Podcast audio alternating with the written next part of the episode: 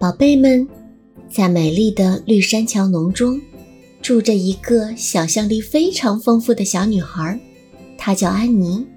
在那里发生了许许多多关于她的有趣故事，让我们听听今天发生了什么吧。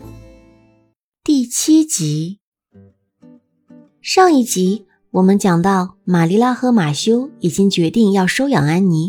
但是玛丽拉还不打算告诉他，因为她怕安妮那天晚上会高兴的睡不着觉。到了晚上，玛丽拉来到阁楼照料安妮上床睡觉，她让安妮做祷告，做完就睡觉去。可是没想到的是，安妮告诉她，她从来不做祷告。玛丽拉惊呆了，她决定马上对安妮进行宗教教育。安妮，待在我的屋檐底下，你就得做祷告。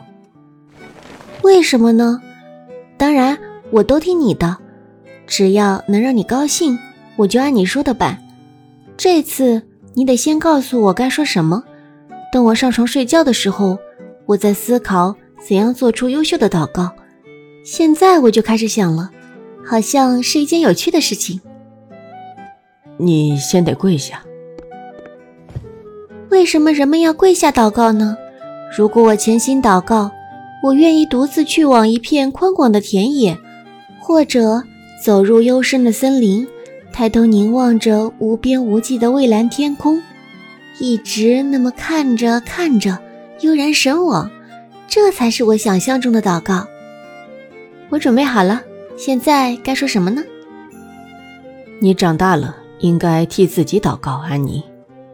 感谢上帝的庇佑，然后谦恭地向他说出你的愿望吧。我尽力而为。仁慈的天父，感谢你赐予我欢乐的小白鹿、灵光湖、邦尼和白雪皇后，我由衷的感激你。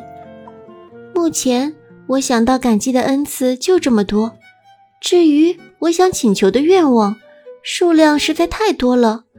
全部说出来需要花好长时间，那我就捡两个最重要的说吧。请让我留在绿山墙，另外，请保佑我长大变漂亮。此致，安妮·雪莉·景静。大功告成，我做的对吗？如果给我时间好好想一想，我可以想出更华丽的说辞。这孩子，我明天一定要教会他做祷告。好了，快睡觉吧，我走了。我知道了，刚才应该说阿门，而不是安妮、雪莉、景静，是吧？牧师都这么说。我刚才没想起来，直觉祈祷应该有个结束语，所以换了种方式。你觉得会有什么不同吗？我我才不会吧。好了，现在当个好孩子。乖乖睡觉，晚安。今晚我总算可以安心的道晚安了。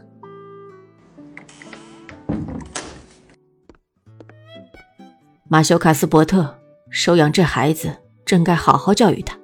他跟异教徒只有一墙之隔，你能相信吗？今晚竟然是他第一次做祷告。等我替他张罗好合适的衣服，就把他送去主日学校学习。我又得忙上好一阵了。唉，人活着就躲不开麻烦事。我以前过得多么轻松惬意啊！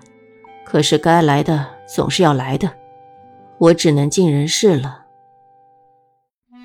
宝贝们，本集已播完，喜欢安妮的故事就点订阅关注吧。